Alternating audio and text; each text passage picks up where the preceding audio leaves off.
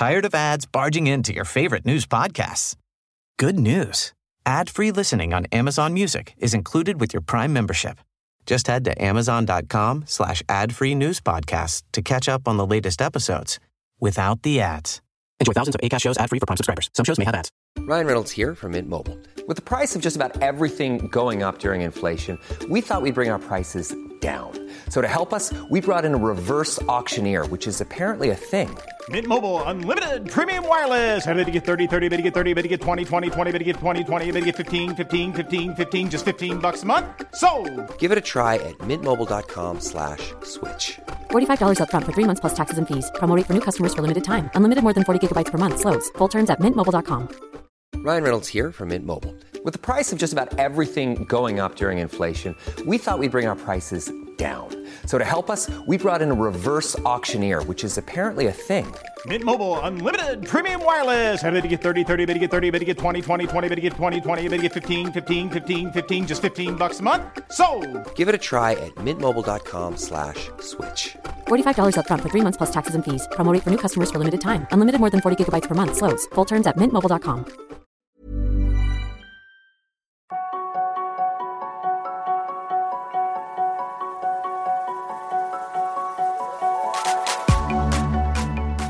Je suis David Nicolas, start-upper, sportif et père de famille.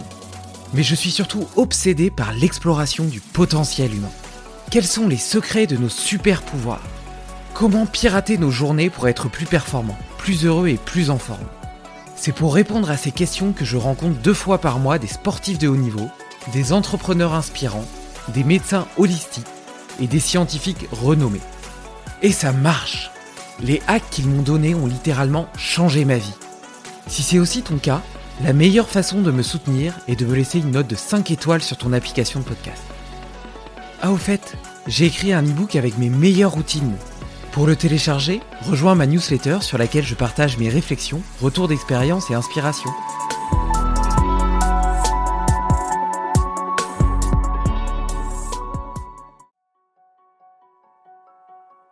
Pour ce deuxième épisode de Become Limitless, qui met en lumière le parcours inspirant d'auditeurs, je reçois Florent Ozanon, coach en intelligence émotionnelle dont j'ai été le cobaye.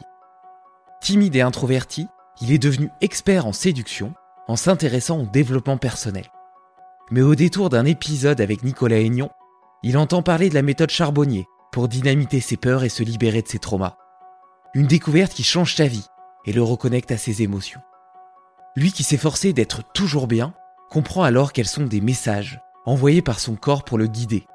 Savoir les écouter et les interpréter pour agir est un super pouvoir qu'il utilise désormais quotidiennement et qu'il enseigne aux entrepreneurs qui l'accompagnent. Belle écoute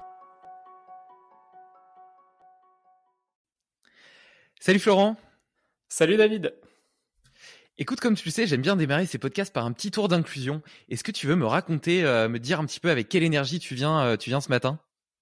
Ouais, alors du coup ce matin je suis euh, bah, vachement excité d'être là. Ça fait euh, bah, voilà pas mal de, de semaines que, que j'attends ce podcast et j'étais vraiment, euh, bah, je suis super content de, de le faire avec toi. Et euh, voilà, là avant c'était un petit peu le rush, j'ai eu un petit imprévu ce matin, donc j'ai j'ai fini un petit peu toutes mes routines etc pour être bien prêt pour l'épisode à l'arrache. Mais je suis je suis là, je suis présent et je suis euh, ravi d'être avec toi. Quoi comme routine? C'est quoi tes routines du matin justement pour être au taquet? Ouais, alors moi, ma routine, c'est euh, déjà le matin, j'ai euh, mon téléphone est, est, est loin de moi. Enfin, c'est mon téléphone, c'est mon réveil, et ça m'oblige à me lever parce que ça me, mon cerveau du coup, il est ultra conditionné. À le réveil sonne, je me, je me réveille et ça, ça m'aide vraiment à, à directement sortir du lit. Et après, c'est un peu le, le classique. euh, voilà, enfin le classique, on a plein, plein sur ce podcast qui ont parlé de ça. Donc euh, la douche froide. Euh, ensuite, moi, je la fais avant mon exercice de respiration parce que je suis souvent pas très bien réveillé, donc ça me réveille c'est pas évident d'y aller, mais ça me réveille de ouf. Donc, je suis pas content d'y aller, mais après coup, je suis très content d'y être allé. Après, je fais euh, respiration Wim euh, qui me dynamise beaucoup. Euh, pendant longtemps, je faisais des méditations, mais je trouve que j'étais un peu trop dans la tête. Respiration Wim ça me, ça me sort, ça me dynamise, ça me sort de moi. Et, et ensuite, souvent, c'est plus, bah, je vais réveiller ma, ma compagne. c'est plus euh, câlin avec ma compagne le matin. Ça nous fait un petit moment ensemble. Et après, et après voilà, je, démarre ma journée. Et parfois, c'est pas toujours le cas. Après la respiration Wim je vais faire, je vais poser mon intention du jour et je vais aussi essayer de, les moments où je me sens un peu moins bien, je vais essayer de un peu d'auto-empathie. Je vais connecter à qu'est-ce que je ressens, de quoi j'ai besoin. Donc plus dans les moments où voilà, ça va un peu moins bien dans ma vie, j'ai plus ce réflexe de me dire ok là il faut faut accueillir les émotions. Et j'aime bien le faire le matin parce que ben une fois que t'es pris dans ta journée, quand quand t'es pas mal dans la tête, bah t'es encore plus dans la tête. Donc le matin, si t'arrives déjà pas à accueillir tes émotions, t'auras moins de chances de le faire après.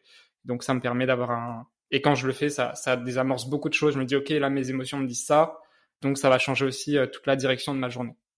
Et c'était quoi ton intention du jour? Euh, bah, mon intention du jour là, j'ai pas eu le temps. j'ai pas eu le temps de la poser. Pas pas eu le temps de la poser. euh. Mais, mais en ce moment, c'est beaucoup euh, présence à moi-même. Me, me recentrer en fait beaucoup. c'est surtout ça. Une fois que je suis bien centré, ça débloque beaucoup de choses. Donc c'est plus ce que je développe en ce moment en moyenne, on va dire. Ok. Euh, bah pour ma part, je te fais mon petit mon petit check-in aussi. Euh, je, suis un peu dans dans un gros tourbillon là dans ma vie. Il y a plein de choses qui se passent euh, et je bouge beaucoup. Et donc là, j'ai dû faire un aller-retour à Montpellier pour une soirée avec mes investisseurs. Et donc hier, je reprenais le train. Je pars à 6 heures du mat alors que je me suis couché un peu plus tard, bah, justement parce que j'avais cette soirée. Et donc je fais Montpellier-Nîmes. À Nîmes, on s'arrête et à cause des grèves, euh, le train euh, reste à quai, est censé rester à quai euh, 40 ou 50 minutes. Donc je reçois un texto, le, le contrôleur le dit, etc. Et puis euh, et donc je me dis bah je vais en profiter pour aller me chercher un petit café. Et donc je demande quand même au contrôleur est-ce que j'ai le temps d'aller chercher mon café? Je vais chercher mon café, j'en profite euh, dans la queue pour faire euh, un petit peu de vague, de bouger un petit peu mon dos, etc. Tu vois, j'avais pas eu le temps de faire ma mobilité du matin, donc ça me permet de déverrouiller un petit peu tout mon corps. Et puis euh, je récupère mon café, j'arrive euh, sur le quai euh, et là qu'est-ce que je vois? Le train qui part sans moi, avec toutes mes affaires dedans. donc, euh, donc voilà, donc euh, potentiellement euh, grosse galère. Et, et donc, ouais, j'ai- j'aime bien cette pensée stoïcienne de dire, t'as pas le contrôle sur sur ton environnement, sur les événements, sur les choses qui se passent. Par contre, tu peux Mhm. choisir la façon dont tu y réagis. Mhm. Et donc, j'ai choisi d'y réagir hyper positivement. Donc, j'ai vu ça comme une chance d'aller euh, au relais, de regarder les, les magazines, euh, les magazines qu'il y avait là, que d'habitude je, je ne vais pas voir parce que j'ai déjà tellement de livres à lire que je me dis que j'ai pas le temps d'aller lire en plus des magazines. Tu vois, j'ai trop de sollicitations, trop de curiosité. Et donc, euh, et donc j'en ai trouvé un qui s'appelle Epsilon, un hors-série sur les super pouvoirs, un sujet qui parle particulièrement parce que il, Pour changer. directement, euh, voilà, au sujet du podcast. Et puis, et puis voilà, tu vois, j'en ai profité pour marcher dans la ville de Nîmes, euh, parce que j'ai dû attendre, euh, là, il était 7 heures du match, j'ai dû attendre jusqu'à 14h30 euh, un autre train. Puis voilà, et au final, heureusement, j'ai récupéré toutes mes affaires, et puis euh, j'étais content, tu vois, d'avoir euh, eu cette, euh, ce petit euh, contre-coup du, du destin euh, qui m'a permis euh, de vérifier ma progression Mm. dans ma dans ma maîtrise de moi, tu vois, dans mon apaisement, le fait de vivre le moment présent, etc. Et, et je sais qu'il y a deux ans ou trois ans, j'aurais pas du tout vécu les choses de la même façon.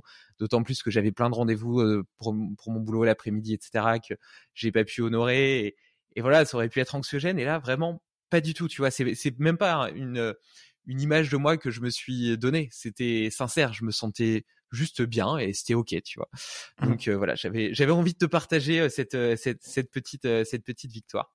Ouais. Et euh, et du coup, tu disais que sur le podcast, tu avais entendu euh, plusieurs personnes parler de la respiration euh, des douches froides, etc.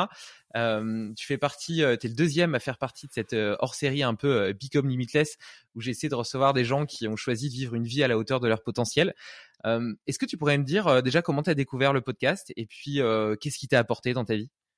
Ouais, alors euh, du coup, euh, au niveau de comment j'ai découvert, de souvenirs, euh, c'était avec Nicolas Aignan, dans le sens où j'avais vu, j'avais écouté le podcast, un des plus connus là sur Génération Do It Yourself avec Nicolas Aignan. J'étais ah tiens, il, est cool ce type, c'est intéressant ce qu'il dit. Et du coup, j'ai voulu écouter d'autres, bah, d'autres de ses interventions. Et donc, je crois de souvenir, je tapais sur Spotify Nicolas Aignan, et je pense que c'est comme ça que je suis tombé sur ton ton podcast parce que tu as un épisode dessus. Et donc ensuite, je me dis, ah tiens, il est sympa ce podcast. Et donc, j'ai, j'ai, écouté le reste. Et après, en termes d'apport, euh, on va dire un niveau plus global dans ma vie en général. Moi, ça fait quand même euh, dix ans que je, on va dire quasiment quotidiennement, je, je bouffe du euh, un peu boulimique de contenu de développement personnel. Donc, c'est, venu s'ajouter dans ma, dans mon régime alimentaire de, de développement personnel. Donc, j'écoutais pas mal de podcasts. Et moi, ce que j'ai plus tiré de ces podcasts-là, euh, c'est euh, c'est plus euh, de plonger dans un univers précis de chaque personne en gros pour caricaturer hein, mais il y en a un qui va dire pour être heureux euh, prenez des douches froides, l'autre pour être heureux, libérez-vous de vos peurs, l'autre pour être heureux, respirez, pour être heureux, mangez bien, pour être heureux, euh, comprenez la mécanique de votre corps, pour être heureux, bougez, pour être heureux, dormez bien. Voilà. En gros, chacun a, sa vision du truc et, et c'est totalement ok. Et donc moi, voilà, je me dis, ça, ça, me permet d'avoir une vision plus, plus globale de, de, comment gérer ma vie, sans pour autant tout pratiquer, parce que si on mettait en pratique tout ce qu'on apprend dans un épisode de podcast, euh, ça serait un peu, c'est impossible. Il y a beaucoup trop de choses qu'on apprend pour, euh, en tout cas pour moi, pour que je l'applique en une semaine, tout ce qu'il y a dans l'épisode. Euh, mais je sais que ça élargit ma vision du monde. Et il y a des trucs que je peux retenir, par exemple, pour le futur. Euh, ben, l'épisode avec Gaël où il parle des, je sais plus comment ça s'appelle, mais les réflexes machin, les réflexes archétypes ou je sais plus quoi. Et tiens, j'en avais jamais entendu parler et et bah si un jour j'ai un blocage, tiens, j'aurais peut-être creusé là-dessus. Est-ce qu'il n'y a pas un truc qui joue là où j'ai jamais exploré en fait euh, Donc ça c'est plus au niveau perso, il y a au niveau pro. Donc comme moi je suis je suis coach, euh, bah dans, dans un autre podcast là que je, je finissais d'écouter hier, enfin j'ai pas encore totalement fini d'écouter, euh, tu parlais de ma voix bug. Euh, tu parlais de spécialiste contre généraliste euh, avec mm. celui qui parle des IA là, j'ai oublié, j'ai oublié son nom. Laodis. Voilà. Euh, et donc moi j'aime bien avoir une approche très spécialiste en tant que coach, en mode je gère euh, très très bien certaines problématiques ou certains outils et donc je peux apporter une grosse valeur ajoutée dessus. Mais j'ai pas envie de tomber dans ce piège dans lequel beaucoup beaucoup de, de coachs, de thérapeutes tombent, qui est de, ils deviennent des marteaux qui cherchent des clous. Dans le sens, euh, ils ont une technique, ils ont un, un, outil, tu viens les voir et puis quoi que tu dises, c'est ah bah oui, c'est ta ta ce qu'ils font qu'il faut faire. Non en fait, euh, non, t'en sais rien. Euh, c'est un peu comme si un chirurgien, dès qu'il voyait un mec euh, qui avait un problème, dit vas-y, on va te sculpter. Ouais, non, en fait, on se calme. déjà voir si le problème il vient, il vient, il vient de l'intérieur. Il y a une, opération à faire. Et du coup, euh, moi, cette vision, ça, va. Les podcasts me permettent d'agrandir ma carte du monde. Et du coup, bah, quand je coach des gens, je vais voir là où je peux avoir une, une influence, parce que souvent, je peux quand même en avoir une. J'ai beaucoup de compétences, mais je vais aussi voir mes limites et je veux aussi voir ce qui me dépasse. Et du coup je peux rediriger la personne et, et, lui dire ok là on a travaillé ça. Et si tu veux aller plus loin tu peux aller explorer ça ça ça. Moi je m'y connais pas. Mais je connais assez le sujet pour savoir qu'il y a un sujet. Tout comme euh, je sais pas réparer une voiture mais si je vois un pneu crevé je sais reconnaître un pneu crevé. Voilà. En gros ce que ça plus m'apporte au niveau général. Et au niveau plus euh, quotidien bah moi j'aime beaucoup tes questions sur les sur les hacks euh, parce que ça permet d'avoir des conseils très pratico-pratiques qu'on peut implémenter en, en pas forcément en un, claquement, un de doigts, mais quand même beaucoup sont très simples à implémenter. Et donc, euh, tu vois, les, lunettes euh, anti-écran, anti-lumière bleue là du podcast sur euh, le sommeil, je trouve ça trop bien. En plus, elles coûtent que 30 euros. Je m'attendais, tu sais, à avoir un... Parfois, les accessoires comme ça, ça coûte 1000 euros. Tu te dis, ouais, bon, c'est sympa, mais 1000 euros, ça fait un peu cher. Là, c'est 30 balles. Bah, vas-y, tu les mets, puis t'es tranquille pour regarder Netflix le soir de temps en temps. Euh, la vitamine D3, pareil. Ah bah tiens, on n'en produit pas en hiver ah, avec le soleil. Ah bah ouais, ok, ça serait pas mal de supplémenter, c'est pas bête. Ou, euh, ou la respiration de Leonardo. Euh, je crois que c'est Leonardo. Euh, lui pareil, enfin lui c'est plus un épisode entier sur la respiration. Ça m'a permis de plus conscientiser que ok, c'est pas qu'un petit outil. Euh, il y a des gens ils en font en mode de vie et donc je la pratiquais pas beaucoup avant. Et ça m'a motivé à, à, à garder Wim et à plus creuser la respiration Wim parce que je pratiquais beaucoup le froid mais très peu la respiration. Et ça m'a dit, OK, euh, il y a un sujet en fait autour de la respiration. Pour en parler deux heures, c'est que ça doit être important. Voilà en gros. T'as vu des, des, vrais changements depuis que tu, euh, tu fais cette respiration Wim Hof?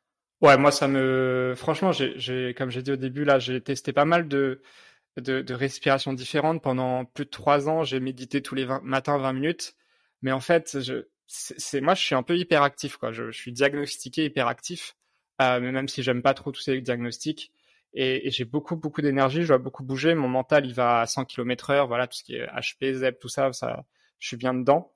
Et, et, et la méditation en fait, ça, parfois ça marchait, mais parfois j'ai l'impression d'être un peu, euh, ça, ça, ça, ça m'allait pas le matin en fait de calmer le jeu, alors que la respiration Wim Hof, il y a un côté très mécanique où du coup ça, et j'ai récemment fait une méditation au chaud qui est pareil, méditation au chaud, tu tu vas, tu sollicites tout le corps en fait, et je trouve que c'est beaucoup plus logique de, de, solliciter tout le corps et que pas juste être dans la tête. Tu vois, moi en tout cas, ça me parle beaucoup plus et, je le vis à travers l'expérience. Et, et, moi, la méditation Wim donc ce côté très mécanique, même quand je suis pas bien, j'arrive à la faire parce que la méditation, quand je suis vraiment pas bien, bah, je peux être à fond dans mon mental. Il prend, il prend le, même si c'est le but de, de, de, de, juste l'observer, mais voilà, il y avait des, méditations qui, qui, j'arrivais pas quoi. Ça, ça, ça me faisait plus de mal qu'autre chose en voyant qu'en fait j'avais raté. euh, Enfin, je me sentais juste nul à avoir essayé une méditation et ça n'avait pas marché. Et le Wim Hof avec la, le côté très mécanique, en fait, euh, bah même si t'es, enfin, tu, tu fais quoi, c'est mécanique, tu fais. Mm. Voilà, c'est comme tu fais la vaisselle, t'es que t'as envie de la faire ou pas, tu la fais, elle est faite. Quoi. Bah là, c'est pareil, Wim Hof, tu bombardes. Alors bien sûr, si tu mets la présence, ça marche mieux. Mais même si tu mets pas trop de présence, ça te fait déjà du bien. Et plus tu avances dans les cycles, bah plus tu te sens mieux, donc plus tu peux implémenter de la présence. Donc ça crée un espèce de cercle vertueux. Et, et moi, où ça fait une grosse diff, donc le matin, ça, ça m'apaise bien ou ça me dynamise bien en fonction de ce que j'ai besoin. Et là où moi, ça me fait une différence de ouf, euh, c'est ma, plus ma routine post-boulot, où vers, voilà, j'arrête ma journée vers 17-18 heures.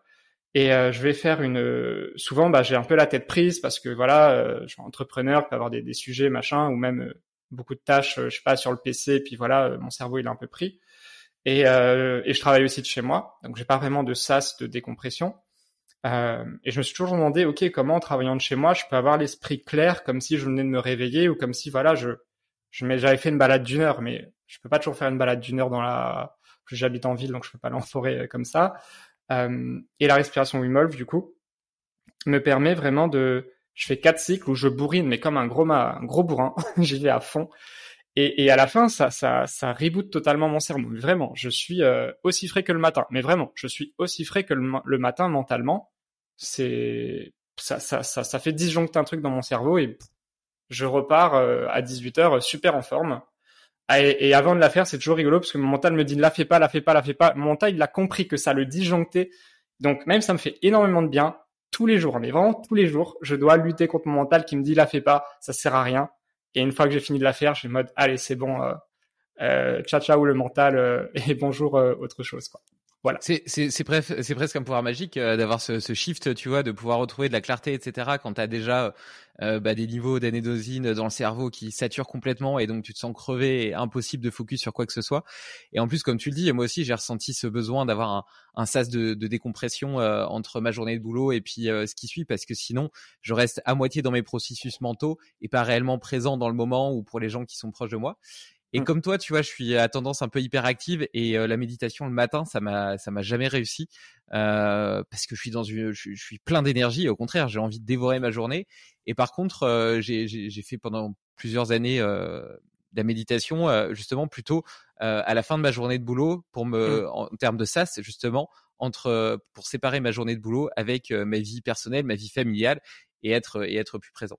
Même si aujourd'hui c'est c'est plus d'habitude que j'ai. Et d'ailleurs, je tu, tu, tu vois, par rapport à ces différents outils, tu dis, euh, ah, il y a, y, a, y a plein d'outils euh, possibles qui sont proposés par les invités. euh, J'en ai gardé certains, mais je peux pas tout faire. Et c'est évident, tu vois, et c'est c'est ok. Euh, en réalité, euh, l'idée c'est de de- d'avoir un- une boîte à outils hyper riche, mais tous les outils sont contextuels et dépendent Mm. du moment de ta vie, de ce que tu ressens à ce moment-là, de ce qui marche ou pas pour toi, etc. Et donc euh, voilà, la diversité des outils ne doit pas du tout te donner la pression de devoir tout faire, mais plus euh, une diversité de champs d'exploration. Et puis après, c'est le fait d'avancer sur ton propre chemin qui fait que euh, tu vas euh, garder euh, certains ou d'autres et puis les faire évoluer au cours de l'année. Tu vois, moi mes routines c'est pas les mêmes en été qu'en hiver parce que le soleil se lève pas à la, m- à la même heure, parce que j'ai pas la même énergie, etc. Et, euh, et c'est ok, c'est hyper intéressant et ça fait partie de la vie. Tu vois. On a souvent tendance à chercher euh, la recette euh, miracle ou magique ou idéale et puis à vouloir que la vie euh, soit soit une ligne droite alors qu'en réalité Mm. c'est une sinuosidale je dis tout le temps c'est une homéostasie ça il y a y a, y a des fluctuations et puis euh, et puis voilà et donc la recette magique en fait elle existe mais elle est contextuelle elle va dépendre de chacune de ces euh, incursions et de ces euh, et de ces et de et de ces lignes de ces courbes Euh, est-ce qu'il y a des, des épisodes qui t'ont marqué plus que d'autres? Euh, franchement, j'ai pas, j'ai pas trop l'impression qu'il y en a forcément un plus que l'autre. J'ai, je les avais re-regardés récemment et il y en a pas. Bah, je pense que celui-là de Nicolas Agnon a dû bien me, bien me plaire. Mais euh, celui-là d'André Charbonnier, j'ai beaucoup aimé. Alors même si j'ai, déjà su sa méthode, parce que Grâce à toi que- d'ailleurs, je fais une parenthèse parce que c'est toi qui m'a qui m'a recommandé de l'inviter. Donc euh, merci euh, merci pour ce passage de savoir. Il a l'air d'avoir bien marché de ce que j'ai vu sur euh, sur YouTube en termes de vues, donc je suis je content. Ça, le, message a été porté. Je suis content que des personnes ont pu découvrir euh, ce qui ce qu'il partage. Euh, mais ce podcast j'aime bien parce qu'il résume bien sa méthode. Donc moi, quand j'ai envie d'envoyer quelqu'un vers sa méthode, j'ai pas besoin de l'envoyer vers le livre. Je, je l'envoie vers ce podcast qui franchement résume plein de choses et qui toi tu le vois pas, mais il va aborder des sujets dont il a parlé nulle part ailleurs. Donc ça c'est génial. Notamment l'après-cérémonie. Donc ça, ça, ce podcast, je l'aime bien pour ça. Euh, et même moi, ça m'a permis de regagner en clarté sur sa méthode en, en ayant une synthèse sur, euh, sur deux heures. Et puis je pense que le podcast qui, qui m'a le plus, euh, où j'ai tout pris, je pense, c'est sur le sommeil, où là j'étais j'étais au taquet. Je crois que j'ai pris des notes sur euh, tout l'épisode. et, et, justement, tu vois, tu parles d'André Charbonnier, donc tu as suivi, as suivi sa méthode, tu as fait ton festen. Mm-hmm. Qu'est-ce que quel est ton rapport avec euh, les traumas? Comment est-ce que tu penses que est-ce que tu penses que tout le monde en a? Euh, Comment est-ce que toi le fait de comment est-ce que tu as compris que tu en avais? Comment est-ce que tu as réussi à t'en libérer? Comment est-ce qu'on dynamite euh, justement ces traumas, ces peurs pour avancer, se sentir plus léger et avancer dans la vie, dans le monde? Ouais. Alors gros sujet, donc je vais déjà commencer par Comment les, les, identifier? Donc pour moi, oui, on en a tous. Euh, et les gens qui ont, pensent ne pas en avoir, en avoir, ils en ont sûrement des gros, parce que c'est, c'est le mental qui fait une grosse résistance en mode ne va pas regarder qu'il y a un sujet à traiter. Donc voilà. Ou alors c'est juste, euh, bon, c'est pas forcément ça. Ça peut être aussi juste, on se rend pas compte et, et, voilà, il faut, il faut commencer à explorer le sujet pour pour, pour, pour les trouver. C'est pas forcément le, le, mental va faire que de la résistance pour qu'on n'aille pas les explorer. Donc si on n'y va pas de nous-mêmes. Euh, bon, la vie peut nous forcer à aller les explorer parce qu'on va se prendre plein de difficultés. À un moment, faudra bien, faudra bien aborder les choses autrement. Mais euh, je me perds un petit peu. mais pour moi, voilà, on a tous des, tous des traumas. Euh, après, on en a plus ou moins, bien sûr. Euh, Là-dessus, il n'y a pas de. Je pense qu'on en a plus ou moins. Il y a des gens qui en auraient plus que d'autres. Euh, donc moi, pour les, les identifier, euh, ça fait pas très longtemps en vérité que que que je les travaille. Ça doit faire euh, mon festen, je l'ai fait, euh, je l'ai fait il y a quasiment quasiment deux ans, enfin il y a un an et demi. Euh, et avant ça, la seule, le seul moment où j'avais un peu traité des choses vraiment intérieures, c'était avec de l'hypnose. J'avais, je souffrais d'hypercontrôle. Enfin, c'était le mot que qu'on m'avait diagnostiqué entre guillemets. Et, et, et j'avais j'avais traité ça notamment avec l'hypnose. Donc j'avais vraiment bah, travaillé un peu sur un truc inconscient, voilà, un peu des blessures, même si c'est pas comme ça qu'on l'aborde en hypnose, mais c'est ce qui s'est passé. Euh, et avant ça, moi, j'étais beaucoup plus, je pense, parce que pour avoir beaucoup euh, regardé le développement personnel, je pense qu'il y a vraiment des archétypes, des, profils dans le développement personnel. Moi, j'étais beaucoup plus le profil, tu vois, du mec qui va regarder plein de vidéos sur euh, la productivité, sur le mindset en tant qu'entrepreneur, sur comment faire plus de sport, comment mieux manger comment euh, comment bah, mieux dormir, comment euh, un côté très très euh, sur l'extérieur en fait. Comment voilà, comment faire des petits un ensemble de techniques qui va booster ta performance, mais sans forcément travail intérieur. Même si on peut aborder tous ces sujets avec un travail intérieur. Mais moi, c'était vraiment les techniques d'optimisation de l'extérieur. C'est l'extérieur, je change l'extérieur et ça change mes résultats. C'est voilà, vraiment ça, résumé. Change l'extérieur, ça change mes résultats. Donc je change euh, ma manière de prendre des notes sur mon carnet de to-do list pour la productivité. Je change euh, ma manière de faire du sport, donc ça reste un truc un peu extérieur. Euh, et c'est c'est quoi que qu'il y a et ce qui m'a amené du coup à amener plus un travail intérieur, c'est que j'ai vu les limites en fait de cette façon de fonctionner. Que ouais, c'est bien beau de travailler l'extérieur et il faut aussi. Hein, c'est pas que un travail intérieur. Pour moi, c'est un équilibre entre les deux. Euh, mais c'est juste qu'au bout d'un moment, ouais, je, je, je, calais. Donc en gros, euh, avant de faire mon festen, ouais, j'étais quand même assez mal. Donc moi, ce qui, je sais plus exactement le déclic, mais euh, là, à, a posteriori, en tout cas, certaines euh, difficultés que je pouvais identifier, j'avais déjà tout un. En fait, c'était vraiment des, des, schémas répétitifs, quoi. C'est vraiment le truc moi qui m'a fait péter un câble. C'était, je travaille comme un dingue sur moi et ça se répète, et ça se répète, et ça se répète les mêmes difficultés, et je sens que je bloque. Alors du coup, ça bloquait, bah, je me disais, je vais en faire plus, et ça rebloquait, et à force, tu pètes un câble parce que tu dis, putain, je me bouge, quoi, je suis pas là à me plaindre de ma vie, à rien faire, tu vois, et, et, et j'ai pas les résultats à la hauteur de, de, de ce, que, ce que je fournis, en fait. Mais c'est juste parce que je, je vise pas au bon endroit, en fait. et donc, j'ai, ça, ça j'ai entendu le, l'épisode de, de Nicolas Aignon qui parlait du, du festen et, du coup voilà je suis amené à aller vers cette méthode et tout. Euh, mais du coup moi en termes de schéma répétitif ben il y avait tout un, énorme sujet autour de de pas me sentir à ma place en fait. Euh, dans ma relation de couple dès qu'il y avait des anniversaires de, couple enfin tu sais quand c'est les un an les deux ans machin j'étais toujours mal. Ça me rendait fou tu vois. Première année je suis en mode bon bah je suis mal pas de chance. Deuxième année bon bah, toujours pas de chance. Troisième année ma copine commence à en avoir ras-le-bol, que je suis jamais bien, euh, que je pourris la journée à chaque fois alors qu'elle est importante. Ouais, désolé. Quatrième année, je suis en mode, allez, vas-y, je vais faire tout pour être bien, c'est important pour elle. j'arrive pas quoi. C'est plus fort que moi. Je suis mal. Je pourris la journée, mais de ouf. Ah. Ou alors euh, dans mon couple pareil, c'était tiens on passe une bonne journée. Je pouvais pas m'en empêcher. Il fallait que je crée un conflit à la fin de la journée quoi. C'était impossible pour moi de passer une journée entière sans que ça pète parce que voilà difficulté à recevoir de l'amour. Ou dans mon activité entrepreneuriale, ça m'épuisait. Ça c'était crevant. Je lançais un truc en mode ok ça va ça va je vais prendre ma place comme ça ça va me plaire et dès que je lançais un truc et que ça commençait à marcher, il fallait que je switch d'activité. Donc, au final, je restais quand même sur une activité parce que bon, faut bien, faut bien stabiliser son truc. Mais j'étais une espèce de, j'entreprenais 10 projets à l'année et c'est crevant d'entreprendre. Hein, le début de l'entrepreneuriat, quand tu, euh, c'est que de l'incertitude et tout, ça me crevait. Euh, et, et, dans tout ça, voilà, plein, plein d'autres schémas répétitifs comme ça, et avec une grosse, un gros mal-être en fait en moi, euh, un gros mal-être en moi. Donc ça, c'est plus pour le, schéma répétitif. Donc c'est une manière d'identifier des, peurs, des traumas et un truc qui se répète, ben, parce qu'en fait, il y a une croyance limitante qui se répète. Et, et ouais, c'est ça. En gros, euh, là pour euh, pour la suite des explications et, pas que je me perde. Euh, euh, quand, quand, quand on parle de trauma ou de peur, on peut aussi parler de croyances limitantes. Pourquoi? Parce que en gros, nos croyances limitantes vont influencer, vont euh, générer certaines pensées qui vont générer euh, des peurs ou des émotions négatives qui vont influencer nos comportements et puis influencer nos résultats. Donc, euh, quand on parle en fait de travailler ses peurs, on parle, si on va à un niveau plus profond, de travailler ses croyances limitantes en fait. Tout part de là. Si on bouge ses croyances limitantes, on bouge aussi ses peurs. Donc voilà, quand je parle d'identifier ses croyances limitantes, c'est comme une autre manière de dire identifier ses peurs. Euh, et du coup là, si je fais une petite synthèse de ce que j'ai dit, donc il y a les schémas répétitifs pour identifier les choses. Euh, il y a le fait voilà d'être bloqué euh, pour atteindre un objectif et en fait parce qu'il y a plus un blocage interne que externe, il faut arrêter de travailler l'extérieur. Euh, il y a tout ce qui est comportement exacerbé, donc euh, je sais pas un fort besoin de reconnaissance, ça peut cacher un grand manque d'amour, euh, un fort excès de colère parce qu'on a envie de tout contrôler, et que la personne chamboule notre emploi du temps, pareil, on peut avoir peur d'une incertitude.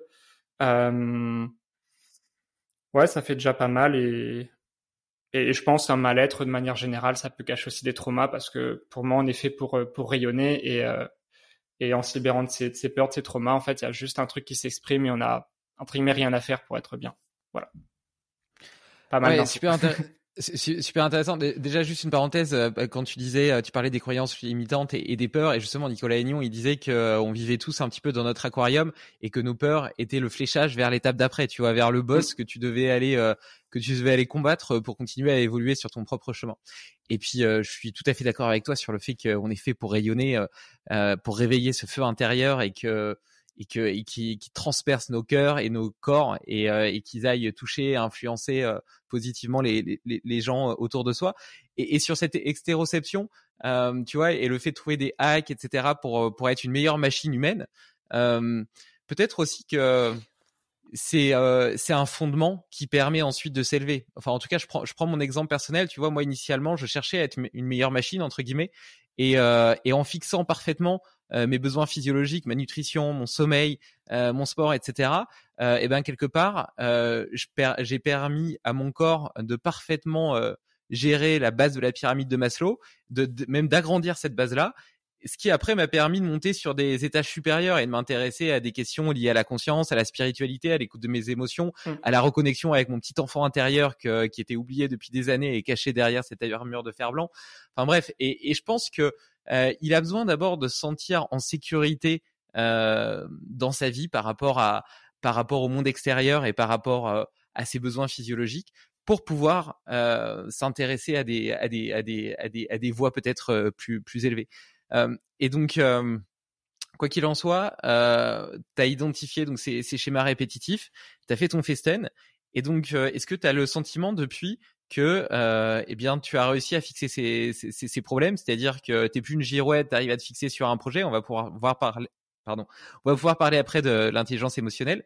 Euh, est-ce que tu as ce sentiment-là? Est-ce que tu as le sentiment d'être plus présent et de mieux fonctionner avec ta copine, d'être peut-être moins exigeant, euh, d'être de rayonner autour de toi? Est-ce que est-ce que tout ça s'est solutionné suite au festen et tu as vu le résultat quasiment du jour au lendemain? Alors euh, donc le festen, il y a, y a, deux étapes. Il y a, y a l'étape de la cérémonie où on va libérer beaucoup de choses en, une fois. Pour faire simple, c'est voilà, une cérémonie, on parle devant des gens, on exprime ses peurs et, et là on libère beaucoup de choses. Et après il y a l'après festen où Euh, on va continuer à travailler sur soi et en gros, pour simplifier extrêmement, c'est on a une boîte à, outils de coaching pour euh, continuer à libérer des choses avec une certaine méthodologie. Donc euh, moi, la, cérémonie, ça m'a ouais, ça m'a fait beaucoup de bien. Donc en gros, j'avais une une très très grosse blessure d'enfant pas désiré qui faisait que ben je me sentais donc quand on a un enfant pas désiré, souvent ce qui se passe, c'est qu'on va se dire ok, en fait j'ai pas ma place dans ce monde, j'ai pas le droit d'exister, je suis un imposteur. Donc moi, je passais ma vie entière à ressentir ça dans le sens où bah, je me sentais jamais vraiment à ma place, même quand je pouvais être genre bien chez moi, tu vois, dans l'environnement que j'avais euh, réfléchi, machin. C'est c'est des trucs tout bêtes, hein, mais genre j'avais un pull col roulé, ça me gênait. J'avais euh, ma table, je la trouvais jamais trop trop assez haute. Ça paraît tout bête, hein, mais il y avait vraiment une énorme frustration de dire putain, je me sens pas bien quoi. Même là, dans mon bureau, là, j'ai tout optimisé, ça va jamais. Et, pour la petite anecdote, aujourd'hui, mon pull il me fait plus rien, mon bureau me fait plus rien. C'était et pareil, le sondeur, c'était ultra amplifié. Bref, j'avais j'avais vraiment un côté où je me sentais jamais à ma place, donc euh, soit des grosses situations du genre euh, euh, dans ma vie pro, voilà, je vais calibrer des choses importantes pour me sentir à ma place. Mais même quand j'arrivais à tout optimiser, il y avait toujours un truc qui bloquait et qui, qui me vraiment me prenait intérieurement. C'était douloureux. Et même la nuit, ça me suivait. là, j'ai compris ce matin ce truc-là. J'ai fait le rapport. Je me suis dit ah mais tiens, souvent je rêvais que je me faisais pourchasser toutes les nuits, hein, quasiment toutes les nuits mes rêves, c'était je me fais traquer par des gens et je vais, je, je, je, je me fais traquer par des gens et je vais peut-être crever. Donc c'était pas du tout rigolo tous les le, réveil le matin. J'étais jamais bien. Tout le fait que j'ai bombardé les routines le matin pour essayer de, de calibrer ça, euh, où j'avais vraiment l'impression que je me faisais pourchasser et donc c'était une manière pour moi de bah, de revivre le fait que j'ai pas ma place, tu vois. Même dans mes rêves, j'avais pas ma place. Même quand je dormais, j'étais pas tranquille, bordel. Donc c'était c'était c'était assez ouf. Et, et je prends cet exemple pourquoi? Parce qu'il y en a plein d'autres, hein, des, des, évolutions, mais comme ça, ça pose un peu de contexte, ça fait un peu un avant-après. Où du coup, juste après ma cérémonie, hein, mais juste le lendemain matin, je me suis réveillé. Et premier truc incroyable, euh, j'entendais plus, euh, bon ça j'en ai pas parlé, mais j'entendais plus le, le, bruit de mon boulevard. Où là, bah, j'habite sur un boulevard, donc il y a des voitures. Et quand on a loué cet appart avec ma, ma compagne, moi j'étais en mode oh là là, mais il y a trop trop trop trop de bruit, euh, c'est invivable. Elle est en mode ah mais de quoi j'entends à peine le bruit dehors? L'agent immobilier qui dit bon moi j'entends rien mais bon j'ai des problèmes d'audition. Je suis en mode merci l'agent immobilier. Vous m'aidez trop avec vos problèmes d'audition vous n'êtes pas du tout une référence. Euh, et suite au, au festen paf du jour au lendemain je n'entendais plus la rue. Mais vraiment. Ah, c'est la même la même fenêtre la, même pièce le même tout pareil les mêmes voitures. Du jour au lendemain je n'entends plus ça. Waouh je dis putain je peux me sentir bien chez moi. Incroyable. Euh, et, et, au niveau pro, ben j'ai donc ça c'est anecdotique en fait, mais ça ça ça, ça montre qu'il y a un truc qui s'est débloqué. Et, euh, euh, et, sur le côté prendre ma place, ouais, je me suis vraiment plus à, plus à ma place. Euh, professionnellement, j'ai pu stabiliser mon activité, chose que je faisais jamais. En trois mois, j'ai fait mon chiffre d'affaires d'une année parce que ben j'avais plus de blocage. Il y a, y a 20 000 trucs qui ont changé. Franchement, ça serait trop long. Il faudrait que je raconte beaucoup pour faire des avant-après, mais il y a 20 000 trucs qui ont bougé. Pareil dans ma relation de couple, beaucoup plus d'amour possible, etc. Euh, beaucoup plus à l'aise avec l'engagement qui me terrifiait une époque, même si euh, j'étais en relation longue. Tous les symboles d'engagement me faisaient peur. Euh, et après, il restait malgré tout des, des choses à travailler. Euh, et sur ces choses à travailler, en gros, bah là, je continue de les, de les travailler. Enfin, en gros, pour moi, le, le FSM, en tout cas pour moi, ça fait un espèce d'effet Karcher, quoi. J'ai dégagé beaucoup de choses. Et après, il en reste encore, hein, parce que s'il fallait juste faire un festen pour euh, atteindre le niveau de Bouddha ou de Jésus, ça serait un peu trop facile la vie. Mais euh, ça m'a vraiment passé à un autre niveau. Et, euh, et, ouais, ça m'a vraiment débloqué un truc. Et aujourd'hui, c'est beaucoup plus facile pour moi d'avancer parce que je suis beaucoup moins dans des cercles vicieux qui te, qui te mettent à terre et qui t'empêchent d'avancer. quoi. Ouais, de ce que de ce que je comprends, tu étais dans un état quand même de stress permanent, ce qui te rendait un mm. peu hypersensible à tout, comme si euh, le signal d'alarme, il était déjà euh, euh, tout proche du seuil du seuil lamilaire et du coup, il le passait hyper rapidement. donc donc ça devait être effectivement, ça devait être fatigant et, et, difficile à gérer au quotidien. Et ça m'étonne pas, et parce que tu vois, je reviens à ce que je te disais tout à l'heure par rapport aux besoins physiologiques vs les, les voies supérieures. Et en fait, ma pensée derrière ça, c'est de dire que euh, pour euh, pour tendre vers la performance, qu'elle soit intellectuelle ou physique, il faut d'abord que les besoins de survie du corps euh, soient soient fixés. Et en l'occurrence, quand on t'écoute, les besoins de survie du corps, ils n'étaient pas fixés parce que tu étais dans un état de stress permanent. Et mmh. dans ce contexte-là, c'est difficile d'aller dans la performance mentale, même si tu as l'impression d'être créatif, de faire plein de choses, etc.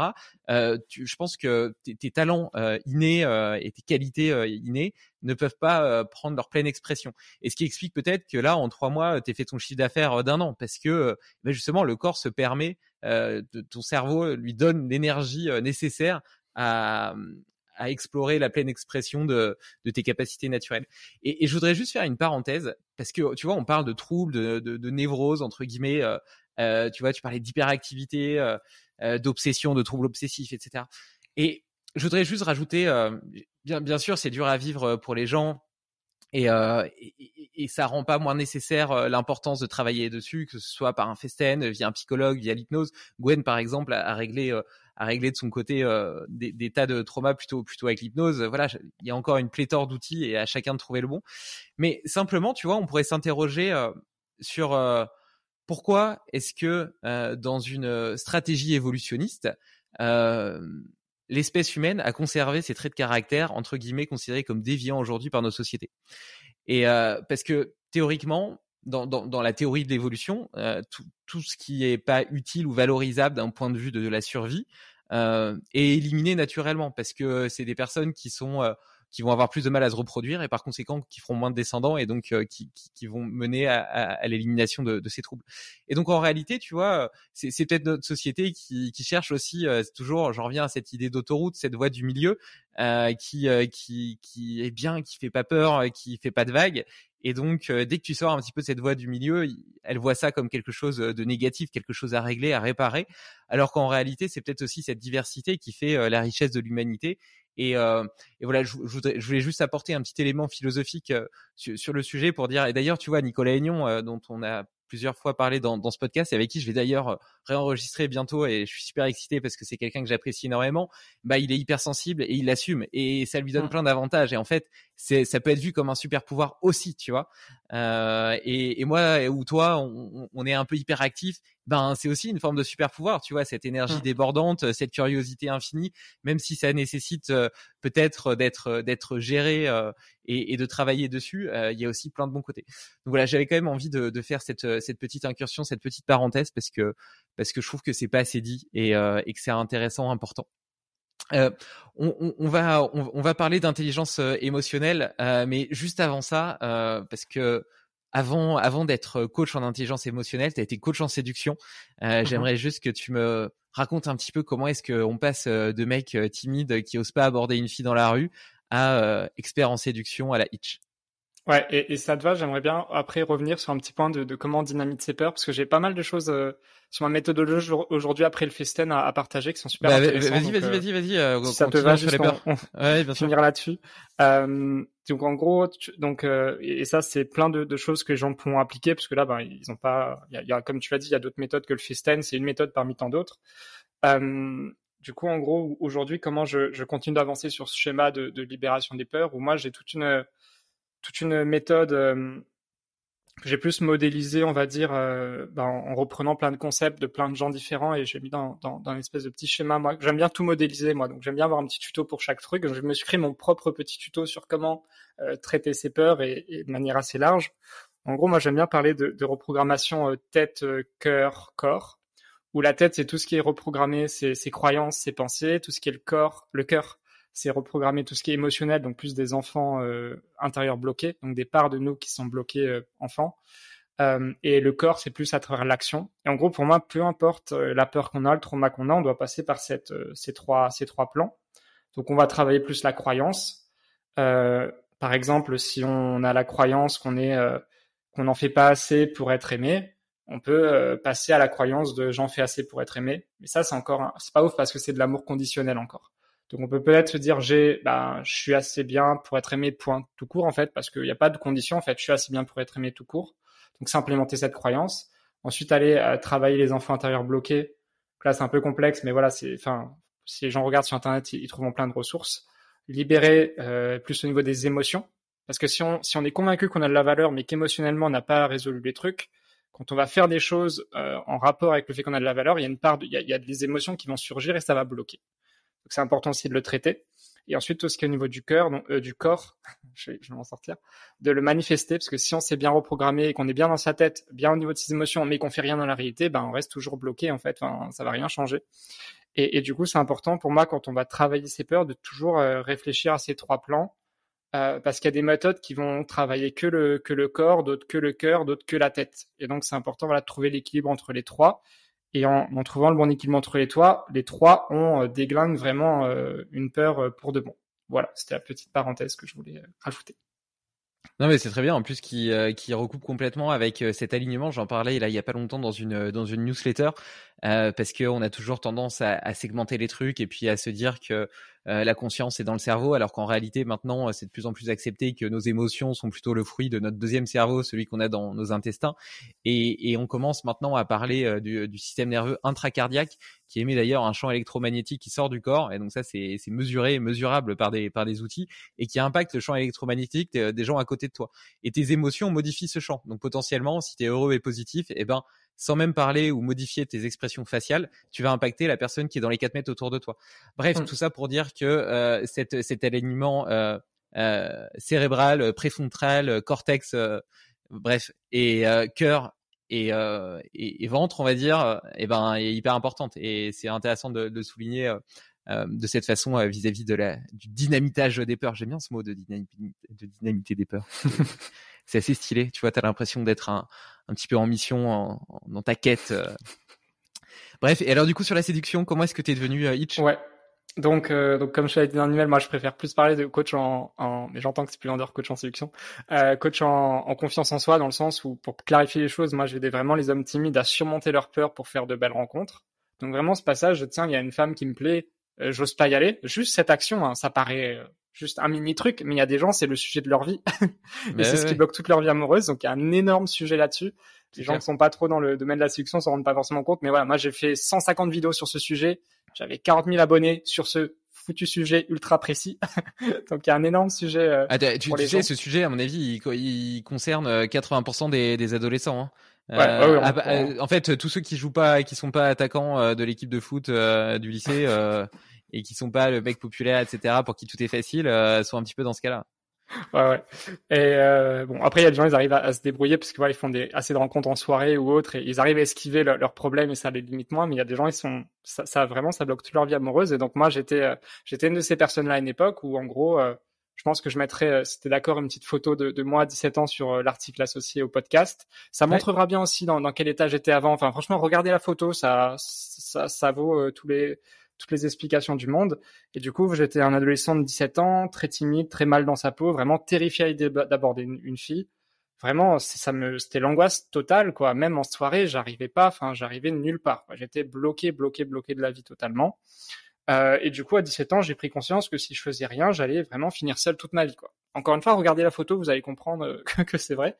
Euh, et donc, j'ai commencé un, grand travail sur moi. Donc, c'est à partir de là, j'ai commencé à, à, baigner dans le développement personnel. Et mon objectif, c'était simplement bah, de vivre l'amour, en fait. C'était pas ce que je disais à la, au, au début, enfin à 17 ans, mais finalement, c'était ça qui se passait. Pour moi, l'amour est, est, une trop belle chose pour passer à côté, de, à, à, côté à cause de ses peurs, en fait. Et du coup, euh, tu vois, j'étais prêt en tant qu'homme timide, mal dans sa peau, à avoir une vie pro euh, en étant euh, reclus derrière mon PC à coder, ça m'allait. J'étais prêt à pas avoir de vie sociale, ça m'allait. J'étais prêt à pas du tout à rester dans ma chambre toute la journée et pas du tout explorer le monde, ça m'allait. Mais je sais pas pourquoi les femmes là, il y avait un sujet, c'était non, je refuse catégoriquement de ne pas vivre l'amour dans ma vie, c'est pas possible, ça je ne peux pas l'accepter. Et donc c'est vraiment ça qui m'a motivé à me dire ok, je vais me bouger et je vais changer. Euh, du coup, j'ai commencé tout un travail sur moi. Je vais, je vais passer euh, les détails, ce sera un peu long. Et euh, vraiment un truc qui moi m'a beaucoup forgé, c'est les rencontres dans la rue, même si aujourd'hui elles sont beaucoup critiquées. Donc là, on va parler de drague et pas de harcèlement. Hein. D'ailleurs, les gens qui parlent d'harcèlement, qui parlent de drague, ça n'a aucun rapport parce que harceler, c'est le pire moyen de faire fuir une fille et draguer, c'est attirer une fille. C'est comme quand on parle de vendeur, de vendeur relou. Pour moi, un vendeur relou, c'est juste un incompétent ou un mec maladroit, mais c'est pas un vendeur. Un vendeur, ça te donne envie d'acheter. Si le mec te donne pas envie d'acheter, c'est pas un vendeur. Point barre. Hmm. Faut arrêter avec ce, genre de, de, de, de, trucs là. De non, les, mots ils ont un sens quoi. donc voilà, pour moi, drague c'est pas harcèlement, c'est antinomique euh, totalement de l'harcèlement. Et donc moi, je cherchais à faire de, belles rencontres et la rue pour moi c'était vraiment euh, le terrain de jeu idéal parce qu'en étant euh, un homme timide et aussi asocial. Je crois que je l'ai pas trop dit, mais j'avais vraiment énormément de difficultés avec les codes sociaux, avec le fait de, de, se faire des amis, etc. Euh, je pigeais rien du tout aussi aux codes sociaux. J'étais totalement paumé là-dessus. Euh, bah, je me suis dit que la rue c'était l'environnement idéal. Pourquoi? Parce que d'une part, faut énormément de courage pour y aller. Enfin, ça, il y, a très peu d'hommes qui sont capables de d'aborder une femme dans la rue dans une optique de faire une rencontre. majorité des hommes sont terrifiés, et c'est pour moi l'action la plus terrifiante dans le domaine de la séduction qu'on peut faire parce que c'est plus facile que d'aborder dans un bar, dans une boîte de nuit, sur un site de rencontre, etc. Et euh, pareil, en termes de compétences sociales, bon, bonjour le bordel, quoi. Tu abordes la femme, le contexte n'est pas du tout propice dans la rue, donc il faut avoir un putain de niveau de, de enfin un putain de niveau pour créer une connexion avec une femme dans la rue, parce que l'objectif c'est de lui donner envie de nous revoir. Donc euh, faut, y aller aussi en termes de compétences sociales et d'intelligence euh, émotionnelle, tout ça pour prendre en compte l'état émotionnel de la femme en face qui peut euh, être assez surprise de la démarche et et ça peut générer en elle des, des certaines émotions parce qu'il y a des ancrages négatifs par rapport à des expériences passées qui n'étaient pas agréables avec notamment des gens qui harcèlent. Donc bref, c'est un joli petit bordel. Je me suis dit, ok, si je maîtrise ce truc-là, je maîtrise tout le reste. C'est le Graal pour moi.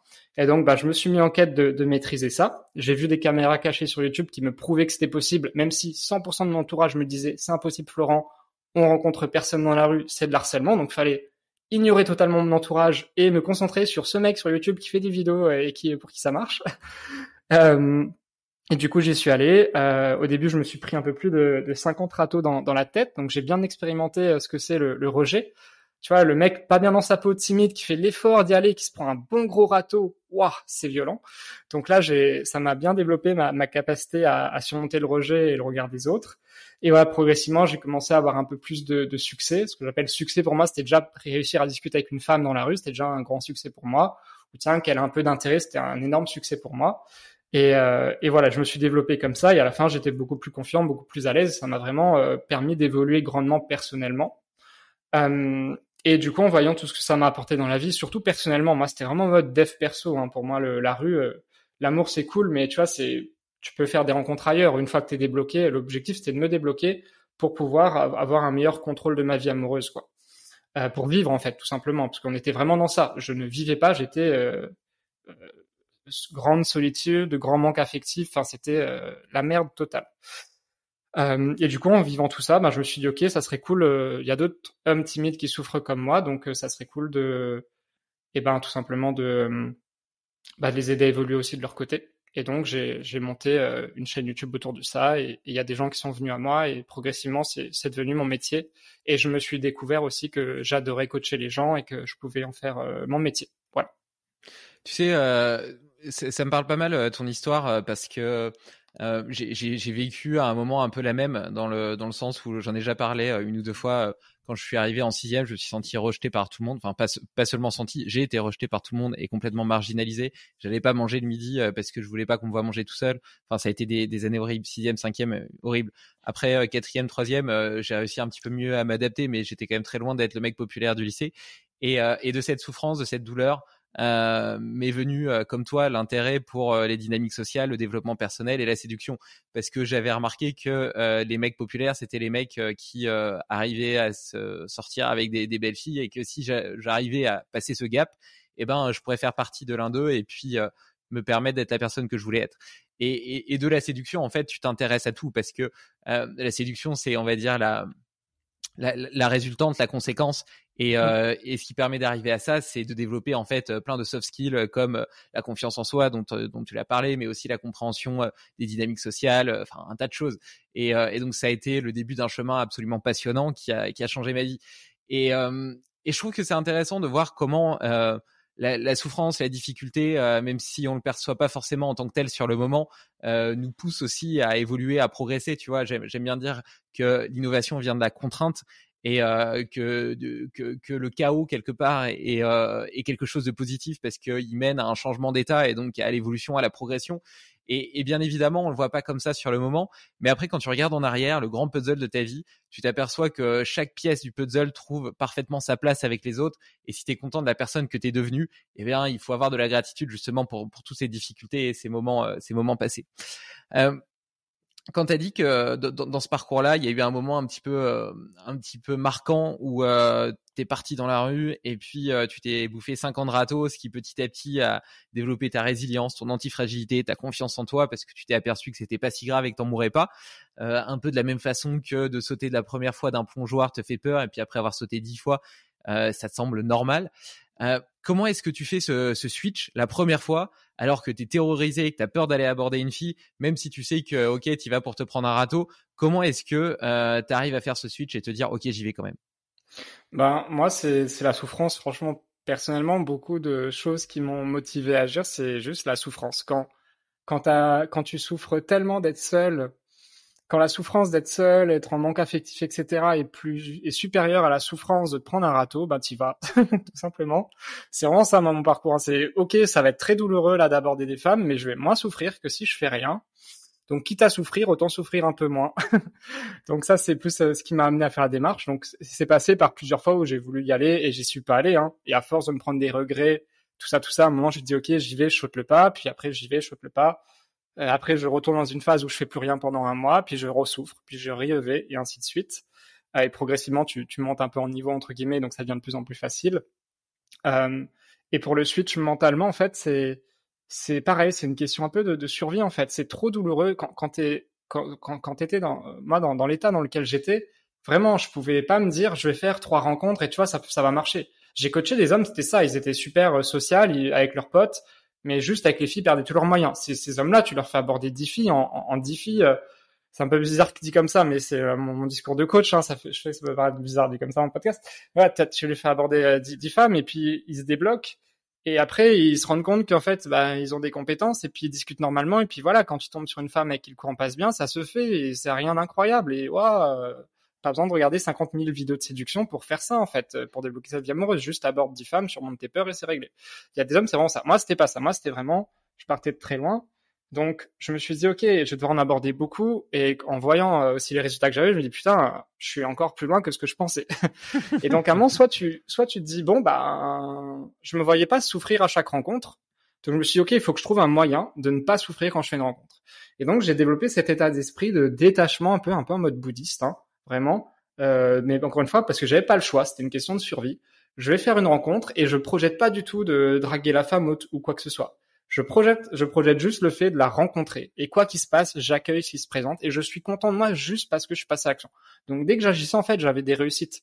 Le côté râteau, là, c'est moi qui l'exprimais tout pour que les gens en pigent, mais mais enfin, je pense au début, je l'ai vraiment vécu comme des râteaux, mais au bout d'un moment, je ne vivais plus ça comme des râteaux. Je suis en mode juste, j'ai fait une rencontre et il s'est passé ce qui s'est passé et c'est totalement ok.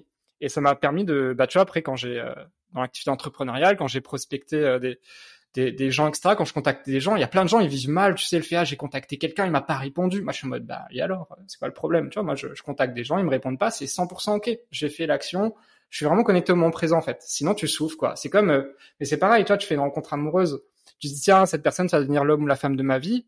C'est, c'est, c'est lié, c'est, c'est tous ces projections du mental, ça amène surtout de la souffrance.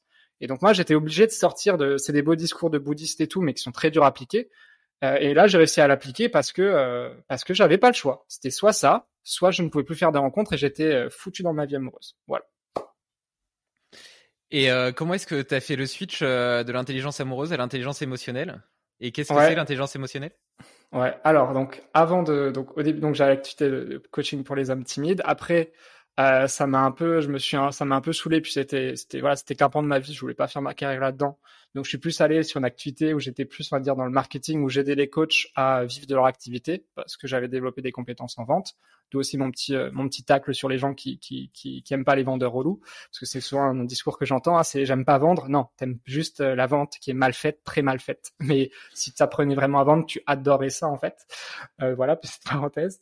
Euh, et du coup, bah là, l'intelligence émotionnelle, ça rejoint un peu. Ben, c'est depuis voilà mon festen que c'est que c'est éclos, que c'est venu. Euh, et, ce qui m'a amené vers ça, ben déjà, c'est tout le travail que j'ai fait sur moi intérieurement, puisque globalement, mes activités de coaching ou ce que j'apporte aux autres dans mon quotidien, c'est avant tout basé sur mon parcours. Donc là, ben, j'ai beaucoup travaillé sur moi, sur l'intérieur. Je me suis rendu compte que c'était génial de travailler ce qui joue en nous. Et je trouve que les émotions, c'est une magnifique porte d'entrée vers, vers notre intériorité. Et donc, ça m'a amené, je me suis dit, ah, ça me saoule un petit peu là d'accompagner des gens sur leur vie extérieure. Le marketing, c'est globalement la vie extérieure. Même si je fais des super trucs, euh, c'est la vie extérieure. J'ai envie d'aider les gens sur euh, accompagner leur être, avec un E majuscule, si je puis dire. Et l'intelligence émotionnelle, c'est pour moi, c'est un excellent euh, moyen de, d'accompagner l'être d'une personne. Quoi. Voilà. Et, et c'est quoi, c'est quoi techniquement l'intelligence Ouais. émotionnelle? Parce Ouais, que ouais. je pense que tu vois, donc pour la parenthèse, j'ai eu la chance euh, de, de te servir de cobaye. Euh, Enfin, je sais Mhm. pas si j'étais vraiment un cobaye, mais Ah, C'était très bien, c'était très bien.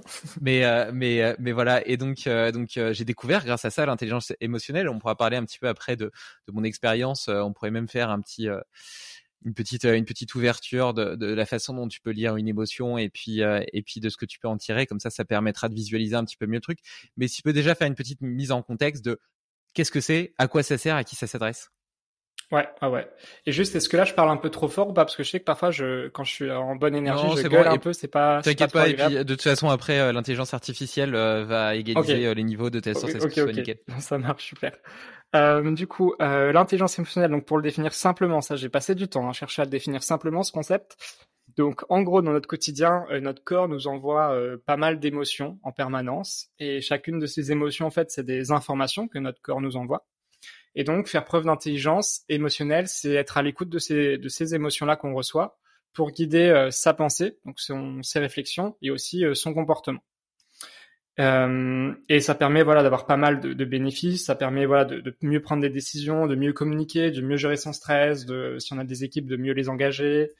En fait, dans n'importe quelle situation, on reçoit des émotions et donc s'ouvrir à ces émotions, ça permet de d'augmenter son, son bien-être et sa performance, mais vraiment en toutes circonstances. Quoi. C'est vraiment un outil qu'on peut utiliser du matin au soir, tout le temps, et qui est génial à utiliser. Euh, tout comme on utilise, euh, tu sais, bah, on, on utilise bien euh, pour euh, toute action euh, ce qu'on pense, ce qu'on voit, ce qu'on entend. Alors pourquoi on oublie ce qu'on ressent en fait, tu vois? C'est un peu comme si on, est, on avait des œillères mais sur le cœur. Et faire preuve d'intelligence émotionnelle, c'est, c'est, c'est, ouais, oh, il y a une intelligence là, il y a les émotions, ils m'envoient des trucs super pertinents. Ah tiens, ça serait pas mal de les écouter. Donc faire preuve d'intelligence émotionnelle, c'est ça, c'est s'ouvrir à une à une une cap, ouais, des, des informations là, que notre corps nous envoie en permanence et qu'on a euh, refoulé pendant des années parce que la société nous a pas trop appris à, à faire avec. Euh, donc ça, est-ce que ça te va comme première définition? Peut-être euh, très bien tu poses d'autres questions? Euh, ouais, alors du coup, euh, donc si, si- si je prends mon cas, tu vois, mon premier problème déjà, c'était euh, justement de pas de pas suffisamment les écouter. J'avais déjà raconté que des expériences comme l'ayahuasca par exemple m'avaient permis de me reconnecter un petit peu à mon enfant intérieur. Petit à petit, j'ai j'ai fendu un petit peu cette armure que je m'étais construit euh, avec le temps. Mais pour autant, euh, dans mon quotidien, j'ai tendance à être un petit peu au rouleau de compresseur et puis euh, à foncer et puis à être très résultat drivé. Donc, euh, je fais les choses parce que je dois les faire euh, et, et donc peut-être de pas assez écouter ses émotions. Donc, le premier outil que tu m'as donné et premier exercice que tu m'as donné, c'était euh, de me donner une liste de toutes les émotions qui existent. Alors déjà, j'ai été surpris de la taille de la liste parce que pour moi, mon vocabulaire d'émotions se limitait peut-être à une dizaine de mots et au final, il y en avait peut-être une cinquantaine ou une soixantaine. Euh, je pense d'ailleurs qu'on pourrait mettre le, le lien de, de cette, euh, enfin le, le document Mhm. de, de ces différentes émotions dans l'article lié parce que c'est vraiment un exercice qui est intéressant.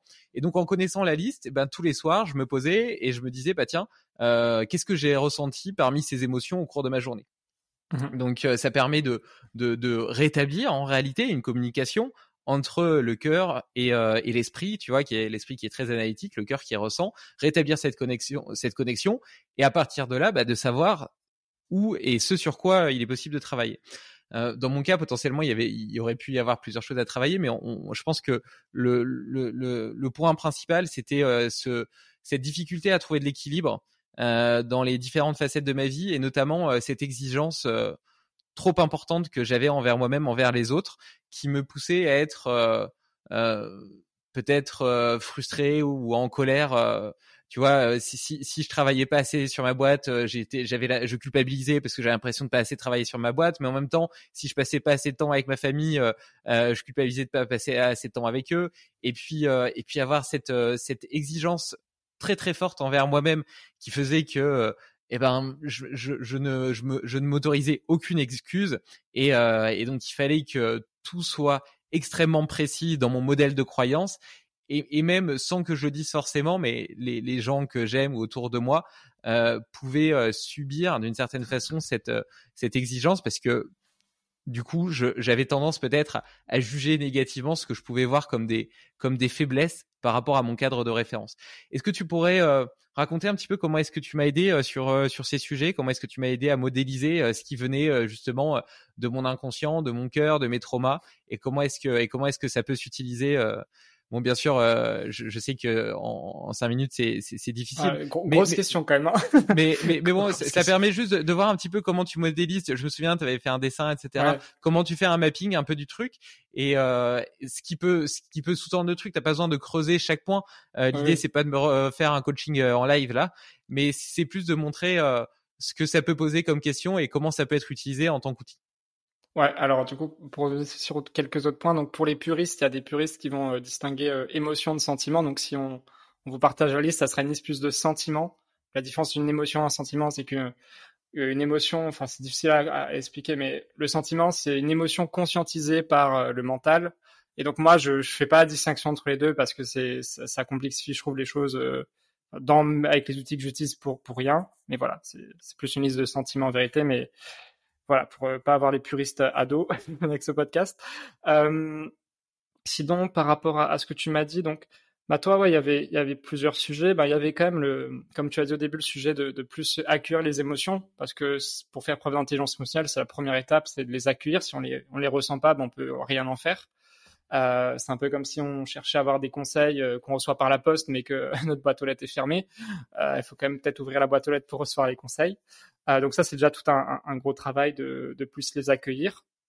Et notre mental, justement, peut faire obstacle parce que notre mental veut peut-être pas qu'on accueille certaines émotions parce que ça va un peu contrecarrer ses plans. Il veut pas qu'on reçoive certains messages, donc il va dire non, je ne veux pas ressentir, je sais pas, de la tristesse parce que si je devais prendre le temps d'être triste et faire le, quelque chose, j'ai pas envie de faire le deuil de ces trucs-là mentalement, donc euh, je, la refoule.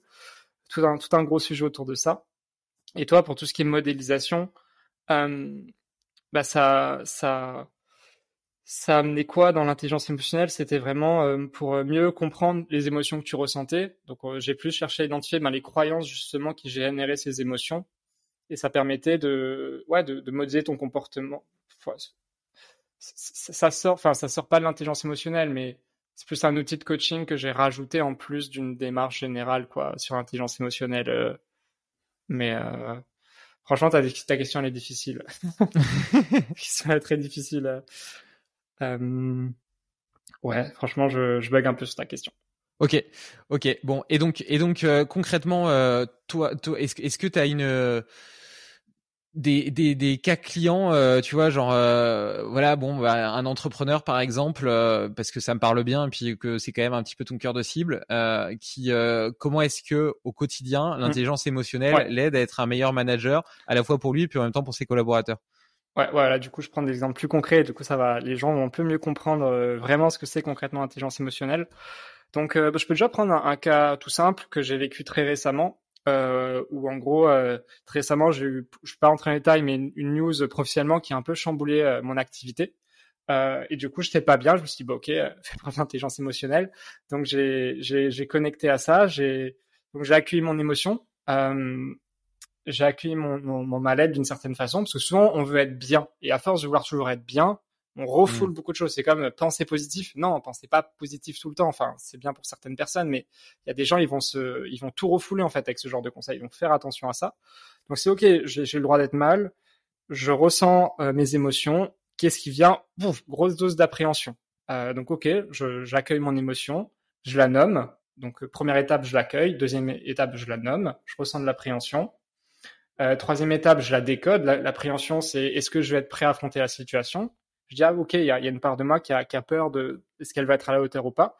Et là, à partir de là, je lise sur une feuille ben, toutes les toutes les situations que j'appréhende et euh, assez rapidement, je trouve des solutions pour à peu près les gérer et fouf, mon émotion se calme parce qu'en fait, j'ai je, bah, je, me prépare à affronter un possible danger et je suis alerte maintenant et j'ai un petit euh, et je suis rassuré comme comme quoi je vais être à la hauteur. Donc si je me sens à la hauteur, l'appréhension euh, part. Donc ça, c'est, ça paraît tout bête, mais tu as plein d'entrepreneurs, ils vont se ressentir euh, bah, du stress, parce que le stress, c'est souvent des émotions refoulées. Ils vont se prendre une grosse dose de stress, ils vont paniquer, puis ils vont partir un peu en vrille. Alors quand tu fais preuve d'intelligence émotionnelle, ben, tu prends justement des meilleures décisions, parce que tu comprends ce que ton corps t'envoie et t'es pas là en lutte, en mode ah, je vais plus être stressé ou je sais pas quoi. Ça, c'est un premier cas. Euh, ça peut être... Euh, euh, qu'est-ce que je peux prendre d'autre comme exemple? Bah, y a tout ce qui est par exemple, je sais pas, euh, effet cocotte minute. Euh, où là j'ai une, une cliente euh, qui était en mode bon bah moi mon problème c'est que euh, au boulot ça va j'arrive à gérer mes émotions mais quand je rentre du boulot ça pète mon mari, il s'en prend plein la gueule de ouf. il se prend tout dans la gueule, en fait. Et là, je me dis, ok, mais en fait, t'es en mode effet cocotte minute, donc elle refoule toutes ses émotions au travail, elle se suradapte. Et après, bah, c'est son mari qui va se prendre tout son ras-le-bol, toute sa colère, etc. Donc ça, pareil, c'est assez, assez, euh, ça peut créer des, des, gros dégâts. Et donc là, l'intelligence émotionnelle, ça permet quoi? Ben, Ça permet de dire, OK, euh, quelles sont les émotions que tu refoules dans ton job?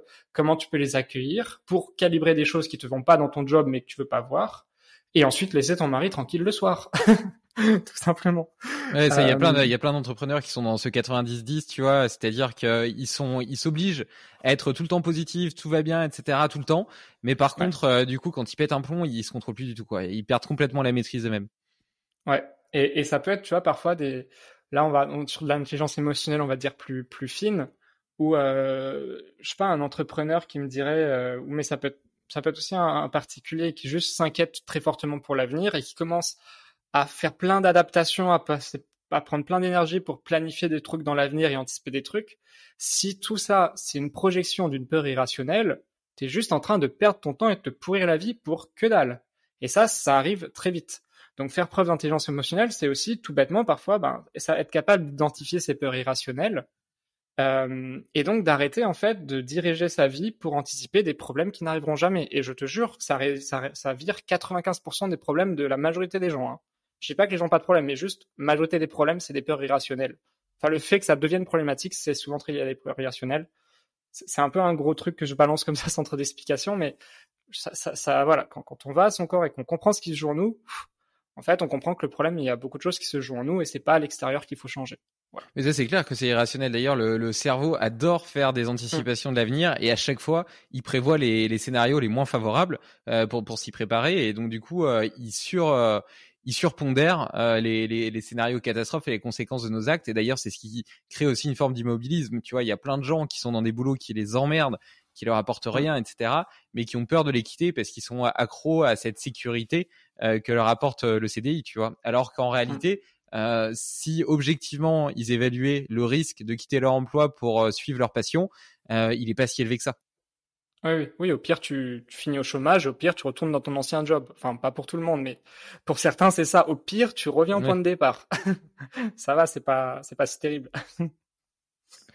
euh, ouais, et, un dernier exemple que j'ai pas pris pour, pour l'intelligence émotionnelle, c'est aussi ben, tout ce qui est empathie. Moi, moi j'ai moins travaillé ce point-là parce qu'il y a déjà beaucoup à faire avec ses émotions. Mais aussi, bah, si tu prends l'exemple d'un manager ou d'un dirigeant qui, qui doit gérer des équipes, quand tu fais preuve d'intelligence émotionnelle, tu fais aussi preuve d'empathie donc tu vas mieux ressentir les émotions des autres, mieux les comprendre, et en fait, d'une certaine manière, euh, tu as accès à l'intimité des gens. Et ça, c'est ouf. C'est pas comme si tu faisais de la lecture de pensée, mais on peut. Moi, parfois, il y a des gens, je peux quasiment lire dans leurs pensées. Hein. Vraiment, euh, tu me donnes quelques détails sur ta vie, machin. je peux vite comprendre ce qui se joue en toi, et je, comprends exactement ce qui se vit quand tu as telle émotion. Et du coup, je peux ultra facilement adapter mon comportement à quelqu'un une fois que j'ai compris comment bah, son fonctionnement et, les émotions, euh, qu'est-ce qu'elles veulent dire. Donc ça, c'est un, une forme de super pouvoir, l'empathie, euh, qui est plus présente chez les femmes naturellement que chez les hommes. Donc pour les hommes qui m'écoutent, euh, les hommes dirigeants notamment, faites plus preuve d'empathie. ça peut vous apporter beaucoup. Et ça, dans ton coaching, du coup, tu, tu, euh, tu donnes euh, tout un tas d'outils, une sorte de matrice, etc., qui permet après d'être autonome, donc de mieux comprendre les émotions des autres, de mieux comprendre ses propres émotions et les schémas qui les sous-tendent Ouais, donc globalement, moi, j'essaie d'apporter, on va dire, une base que la personne après pourra euh, développer en, en autonomie. Ou cette base, c'est plus donc euh, pratiquer les quatre étapes de l'intelligence émotionnelle, qui sont donc ressentir plus, accueillir ses émotions, être capable de plus les nommer, de plus les décoder et de plus en faire quelque chose. Voilà. Et donc une fois que tu es dans cette démarche, tu comprends globalement comment ça fonctionne l'intelligence émotionnelle.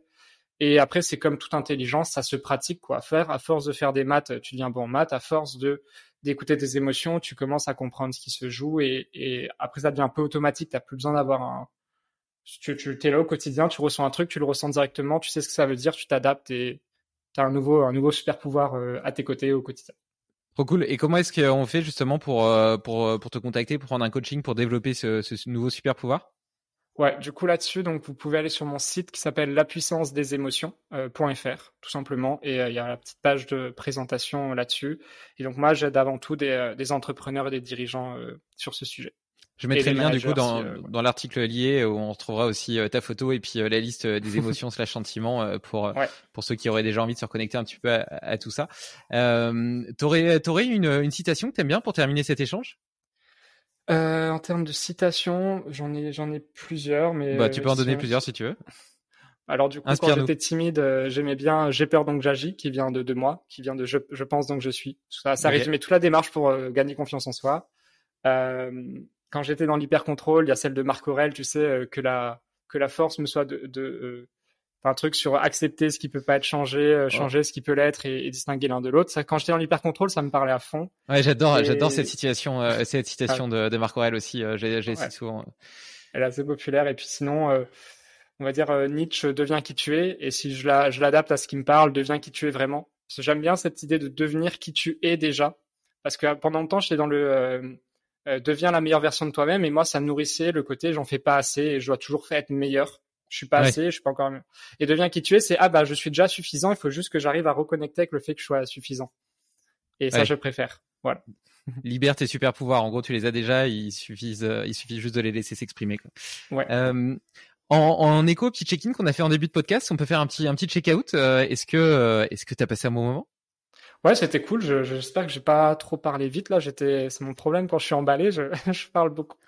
Mais euh, mais sinon, je suis super enthousiaste et euh, j'ai pas vu du tout le temps passer. Donc je me dis là, c'est déjà fini. Mais euh, mais voilà, super content de, de tout ce que j'ai partagé. je te, je te rassure, euh, j'ai le même problème que toi. Je pense que c'est le propre des gens enthousiastes et passionnés Mm. euh, qui parlent, qui parlent du coup trop vite. Et euh, je me suis déjà posé la question de savoir si je devrais prendre, je sais pas, des cours d'élocution pour essayer de, de calmer mon, mon débit de parole, ou si euh, quelque part euh, ça, ça, ça colle bien à ma personnalité, à cette espèce d'exubérance.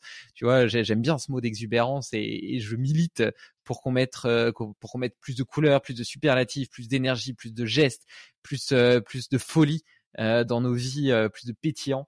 Euh, donc, euh, donc j'espère peut-être que ma façon de m'exprimer euh, traduit, euh, traduit tout ça. En tout cas, merci, euh, merci Florent. J'étais, j'étais content d'avoir cette discussion avec toi. On a parlé de, de plein de sujets. C'est toujours hyper intéressant euh, d'avoir des, des retours concrets, tu vois, de personnes euh, qui, qui, parce que parfois ça peut te sembler un peu éloigné quand on te donne plein de conseils sur comment tu dois vivre ta vie, comment tu peux t'améliorer. Puis il y a tellement de choses, tellement d'outils. Avoir des, des retours d'expérience de gens qui ont, qui sont dans la vraie vie et qui ont eu des problèmes, qui ont réussi à les, euh, à les surmonter et qui d'ailleurs en ont fait des forces et parfois leur métier.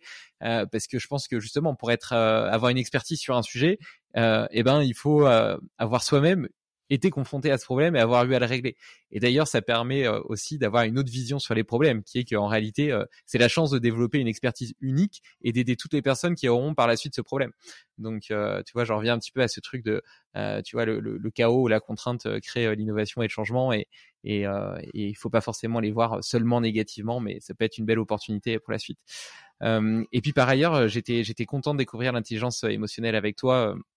En off. Euh, donc euh, j'encourage ceux qui ont été euh, séduits par le concept euh, d'aller d'aller le creuser d'aller le creuser avec toi parce que c'est comme tu le dis un- une compétence, un super pouvoir supplémentaire. D'autant plus parce qu'on a souvent l'habitude justement de s'intéresser au corps, de fixer, d'améliorer sa productivité, sa créativité, sa force, son endurance, et à moins développer les soft skills qui sont plus liés justement à notre état interne, à nos émotions, parce que parce qu'on a un rapport ambivalent avec ça et que et que et que déjà potentiellement on n'y est pas connecté tu vois? Donc euh, le, le niveau zéro existe déjà pas. Euh, c'est cette première connexion élémentaire euh, parce qu'il faut bien voir les émotions comme un messager en réalité c'est Mm. une communication et donc euh, et donc rétablir cette communication c'est déjà c'est déjà la base. Euh, bref je, je m'égare mais voilà. Merci merci Florent Ouais, je te souhaite et- une ouais vas-y. si je peux rajouter un dernier truc, pour les gens qui ont apprécié ce contenu, je vais bientôt lancer une nouvelle chaîne YouTube. Donc euh, voilà, peut-être euh, le lien sera peut-être dans l'article si, si tu es OK avec ça.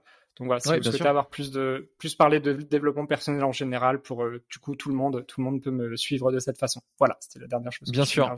je, je mettrai je mettrai je mettrai le lien euh, dans le- dans l'article lié avec le reste Super. merci Florent je te Ah, souhaite une belle toi. journée Belle journée À à, toi bientôt. aussi. Salut. merci bye Tu connais l'effet papillon? Un battement d'aile peut changer le monde. Alors si cet épisode t'a plu, partage-le autour de toi. Pour ne rien oublier, sache aussi que tu peux retrouver les meilleures citations et hacks dans l'article lié sur limitless-project.com. Enfin, j'ai une grande annonce à te faire. Le premier festival Limitless Project, réunissant les invités et auditeurs pour des conférences passionnantes, des ateliers exubérants et des rencontres hors du commun, aura lieu le week-end du 15 septembre 2023. Tu peux déjà booker la date, ce sera un moment magique. Belle journée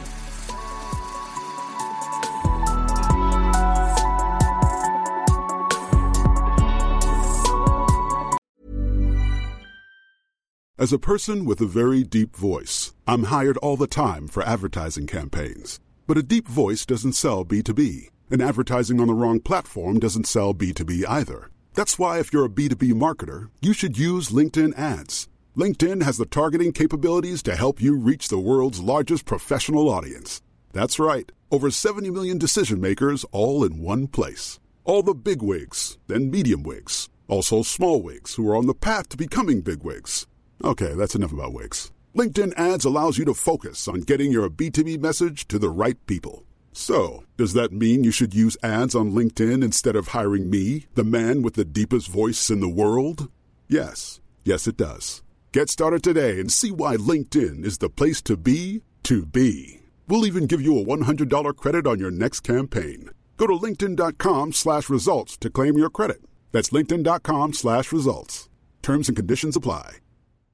Tired of ads barging into your favorite news podcasts? Good news. Ad-free listening on Amazon Music is included with your Prime membership. Just head to amazon.com slash ad-free news podcasts to catch up on the latest episodes without the ads. Enjoy thousands of ACAST shows ad-free for Prime subscribers. Some shows may have ads.